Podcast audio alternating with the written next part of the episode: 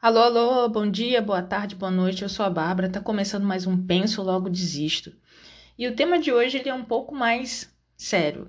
Eu não tenho nenhuma intenção de formar, informar, mudar a cabeça, mudar a opinião de alguém. Eu tenho o desejo, o objetivo de trazer a reflexão certos temas que eu penso que convém a gente refletir. E na vida corrida, muitas vezes a gente não para para pensar e acaba sendo levado. Então, a minha função aqui, quando eu abordo o tema, não é, é te fazer acreditar em alguma coisa ou mudar a tua cabeça. O meu objetivo é refletir junto com você. Dito isso, nosso tema de hoje, pelo título, você ainda não vai conseguir saber sobre o que, que a gente vai falar. Na semana que teve aí decreto de armas, é, problemas na vacinação, a gente vai falar sobre adversário versus inimigo parece que é a mesma coisa, mas não é. Adversário, quando está uma partida de futebol, o time adversário é o que eu vou jogar contra, que eu quero vencer ali naquele momento. Porém, eu não quero aniquilar e matar o meu inimigo, né? Aí eu já dei a dica aqui, sem querer. Inimigo é aquele grupo que eu quero, que eu quero não, né? Que no caso, quem quiser, eu, não, eu acho que eu sou uma pessoa que não tem inimigos não tenho desejo nenhum de aniquilar ninguém, de ver a pessoa por baixo.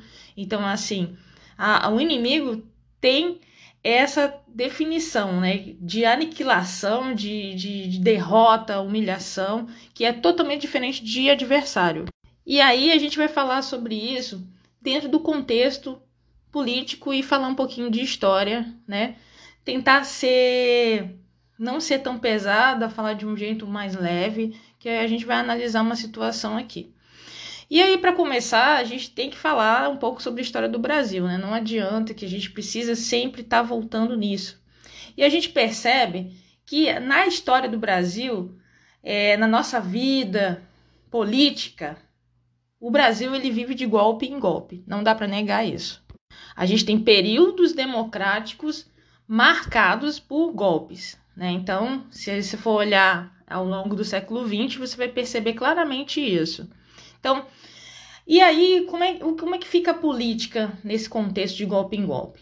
De tempos em tempos ela é legada e quando convém ela é usada, e aí depois desse uso ela vem sendo desgastada, sabe? A política se transformou num daqueles temas é, demonizados, né? Que as pessoas não podem debater e não podem conversar sobre, é como se fosse time de futebol e religião. Que, na minha opinião, todos esses temas eles são passíveis de debate, mas tem uma parcela da população que acha que não. Então, primeiro a gente precisa compreender que política é a busca por acordos para uma convivência pacífica em sociedade. Então, senta-se à mesa, as pessoas discutem pautas importantes o contrário de política é a barbárie. São regimes totalitários, ditaduras. Em regimes em que o jogo democrático ele não está sendo jogado, em que a gente tem a vontade de um grupo acima do direito das pessoas, se faz possível todo tipo de violência, de barbárie. O maior exemplo disso é o nazismo, em que seus partidários eles tinham aí se achavam no direito de exterminar as pessoas, ou seja, praticar a eugenia, né, que é a limpeza étnica, é, com o extermínio de quem eles considerassem inferiores. Então, se olhasse para tua cara e achasse que você era gay, por exemplo, vamos para a câmara de gás. Judeu para a câmara de gás. E assim sucessivamente, né? Esse é o fim total da, da, da convivência, da, da possibilidade de um convívio humano com respeito à vida, né? Como vocês podem é, notar. E é muito importante a gente voltar sempre nessa pauta para a gente se lembrar disso, que o contrário da política é a barbárie. E não existe um caminho de negociação democrático sem o uso da política. A política ela é o caminho para a negociação. O grande problema é, existe quando a, a, mesma a política ela serve ao interesse de um, um poucos, de grupos, Sempre existem ecos sobre a corrupção, de como a corrupção acaba com o Brasil e como os políticos são bandidos, que não se deve discutir política, etc, etc. Na realidade, as mesmas pessoas que dizem isso talvez nunca pararam para pensar a quem essa estrutura serve e por que as coisas são dessa forma. Porque no meio de uma pandemia, por exemplo, né, bancos continuam lucrando assim horrores, né? E são gastos bilhões para injetar mais dinheiro neles, enquanto o orçamento da ciência e tecnologia é menor do que o orçamento do buffet do Planalto, por exemplo. Né? Por que, que isso está acontecendo? Por que, que os bancos eles recebem mais e mais dinheiro, subsídios, vantagens, enquanto né, certos setores que são importantes para toda a sociedade são deixados de lado? Ou porque é uma PEC do teto dos gastos com saúde e educação, enquanto o Brasil é considerado um paraíso fiscal para os super ricos?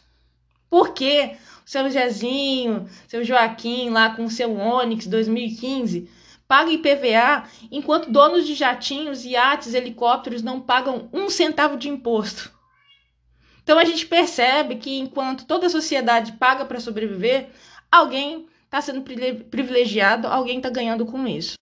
E aí vocês também podem se perguntar por que, que existe bancada da bala, bancada do boi, bancada da Bíblia, bancada do, dos planos de saúde, dos bancos, por aí vai. Bancadas com pautas específicas que servem a interesses de grupos específicos também. Isso não é de hoje, isso não é de agora. O fato de ter um decreto de armas lançado no meio de uma pandemia, isso ter um destaque para o governo, enquanto não são tomadas nenhuma providência efetiva sobre vacinação das pessoas, é um exemplo de que essa, entre aspas, política, como está, ela serve a determinados nichos, né, determinados grupos, e não a maioria da sociedade, para a melhoria das condições de vida da gente em si. E a gente avaliando, analisando, pensando, é, a gente percebe que nosso país, de certo modo, ele sempre foi usado como uma área de exploração. O, até na entrevista do Darcy Ribeiro que eu assisti há um tempo atrás, ele falava que o povo era utilizado, ele era, não, ele é utilizado como lenha para ser queimado, explorado. E pior de tudo, que as pessoas elas acabam sendo tão influenciadas que elas concordam com isso. O sujeito que ganha mil reais concorda com o fim dos auxílios, com o fim do SUS, né? Ele não consegue compreender que aquilo acaba com ele.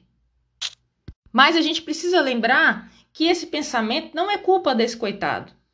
Pouco a pouco, a classe que toma as decisões por aqui inclui certos inimigos aí no imaginário coletivo através de propagandas, programas, televisão, telejornal, rede social. Inimigos esses que podem, que podem ser tudo que vão contra os seus próprios interesses, entendeu? Então, qualquer coisa que vá contra o interesse dessas classes dominantes vira inimigo e eles acabam infiltrando esse pensamento no imaginário coletivo da população. E sempre foi assim. Na época do Getúlio Vargas, por exemplo, é, em 1954, ele aumentou em 100% o salário mínimo, uma tentativa de repor as perdas salariais da época. Havia condições econômicas para fazer isso, né? Mas a medida ela desagradou os tais conservadores, né, as elites da época, que com o apoio dos militares queriam depor o presidente. Isso aí é um fato histórico, né, que vocês podem é, ver na história do Brasil. E aqui, mais uma vez, a gente tem um golpe, né? De certa forma, o Getúlio acaba se matando, né? E parando ali as políticas que ele estava implementando. Andando mais um pouquinho na história, né, após um conturbado, um conturbado mandato aí do Jânio Quadros, né, para quem não está familiarizado com a história do Brasil, recomendo muito que vocês é, estudem, conheçam esse, esse período aí do Getúlio, do Jânio. Logo após a renúncia do Jânio Quadros, entra o João Goulart, né, o, o Jango. Porém, aí nos primeiros tempos de seu governo, por questões de interesse também aí da elite, o regime foi o parlamentarismo. Após um plebiscito, há a volta do presidencialismo, do, do regime de presidencial, né? E com a alta da inflação, o Jango quis estabelecer um plano de governo com reformas que ele chamou de reformas de base. As tais reformas de base consistiam em medidas para reduzir as desigualdades no país. Entre elas, tinha lá a proposição de uma reforma agrária bem abrangente. Além disso, se propunha uma maior independência do capital estrangeiro e ampliação de direitos de analfabetos, militares de baixa patente. É claro, evidentemente, que mexer no status quo não poderia ficar de graça. E assim as elites econômicas e militares, com apoio dos Estados Unidos, é claro, dão um golpe de 64. Mais uma vez é levantado, né, para o povo um espantalho inexistente, que é o comunismo do Brasil, não sei de onde que o pessoal alimenta isso, né, até hoje. Mas o Brasil ele nunca teve perto de um golpe comunista, como não é hoje, como o que vocês acham que o governo PT teve alguma coisa de comunismo? Jamais, né? Então isso aí realmente é um mito, é um espantalho e alimentado até os dias de hoje ao ponto das pessoas confundirem aí as medidas de bem-estar social e distribuição de renda que favoreceriam o próprio povo com o comunismo ou qualquer coisa do tipo. Essa distorção cognitiva programada ela é tão grande que as pessoas tendem a acreditar em mentiras, né? É, um exemplo disso aí é, é, é, foi na eleição passada, né? Um mito da mamadeira erótica, né? Que a gente sabe que nunca existiu isso. Um traço de especial importância na ditadura foi o controle que era repassado à população através da filtragem do que podia aparecer na mídia. Então, assim, você imagina, se há o controle dos meios de comunicação, o sistema consegue manipular a verdade e a realidade, né? Então, as pessoas não sabiam o que de fato estava acontecendo, porque haviam sensores dentro dos meios de comunicação. E os escândalos né, que aconteciam de corrupção durante o regime militar, eles iam todos para debaixo do tapete. Hoje a gente sabe aí que existe uma série, se você puxar no Google aí, você vai ver uma série de escândalos que aconteceram, desvio de verba, aumento da violência, enfim, e aí cria esse mito da paz para os cidadãos de bem, ou seja, aqueles que estavam completamente alienados, né, que em nada ameaçavam o regime, né, para você não deixar de ser um cidadão de bem, bastava você ler certos livros ou dizer certas coisas, né, que você passava a ser inimigo é, do regime. Enquanto se discutia aí, quem, quem falava, enquanto perseguiam-se estudantes, né, é, coisas como o tráfico de drogas se instalava no, no Rio de Janeiro, né? E aí, milícia e tudo mais, né? Enquanto eram perseguidos estudantes, né? Pra vocês verem aí o tamanho do buraco que o Brasil foi se enfiando. E a pobreza e a fome no Brasil quintuplicava, acesso à educação era privilégio para poucos, né? Tem esse mito, né, que as escolas de antigamente eram melhores, né? Poderiam ser melhores mesmo porque era para um contingente bem menor e existiam bem menos escolas, né? População menor também que tinha acesso, né? Então isso aí poderia dar um traço entre milhões de parentes de ser melhor, né? no sentido das ciências exatas e tudo mais. E enquanto isso a concentração de renda só aumentava. Dentre outras aberrações aí que têm reflexos e reverberam até os dias de hoje do Brasil do século XXI para a gente já se encaminhando para o final, né, é triste perceber que o Brasil insiste em uma trilha aí suicida desse, desse viés, né, de golpe em golpe. A nação que não ama seu povo e não cuida dele não tem uma razão específica de ser, né? Se você for parar para pensar, para que serve os políticos, para que serve é, uma estrutura de nação, se não é para poder garantir o bem-estar das pessoas, né? Política de morte que enaltece a violência já provou por diversas vezes que só faz trazer atraso, né? só atrasa a gente e destrói, e destrói o pouco que a gente tem. E é justamente o que a gente não precisa e ao contrário do que realmente a política deve ser. A política, o jogo democrático, deve garantir que todas as partes sejam ouvidas.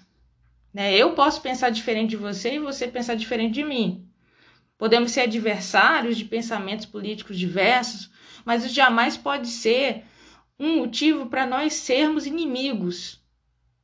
Dentro de nossa existência, discordar deve ser um direito, sem massacrar, sem revanchismo. Qualquer política, entre aspas, né, ou político, ou político, ou pessoa, personagem que estimule uma coisa dessa, não está pensando no bem-estar do povo, apenas em seus, em seus interesses particulares. E o que a gente sabe, né?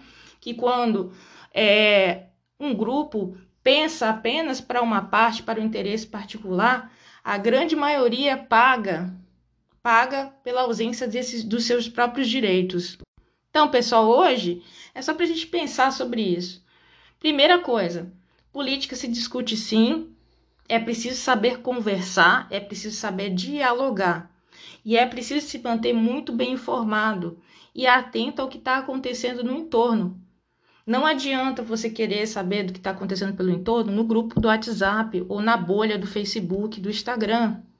Sempre ouça outras pessoas, tenta ouvir quem já estudou mais, tenta ouvir quem já viveu mais, tenta ouvir é, opiniões diferentes, buscar é, coisas diferentes, porque se você está num lugar e ouvindo só elogios de uma determinada coisa, você vai ficar com aquilo na cabeça e, e vai começar a passar desapercebido outras coisas que não são é, legais, inclusive para você mesmo. Né? Em outro episódio que eu, que eu comentei sobre isso, o motorista, o motorista do, de Uber, né?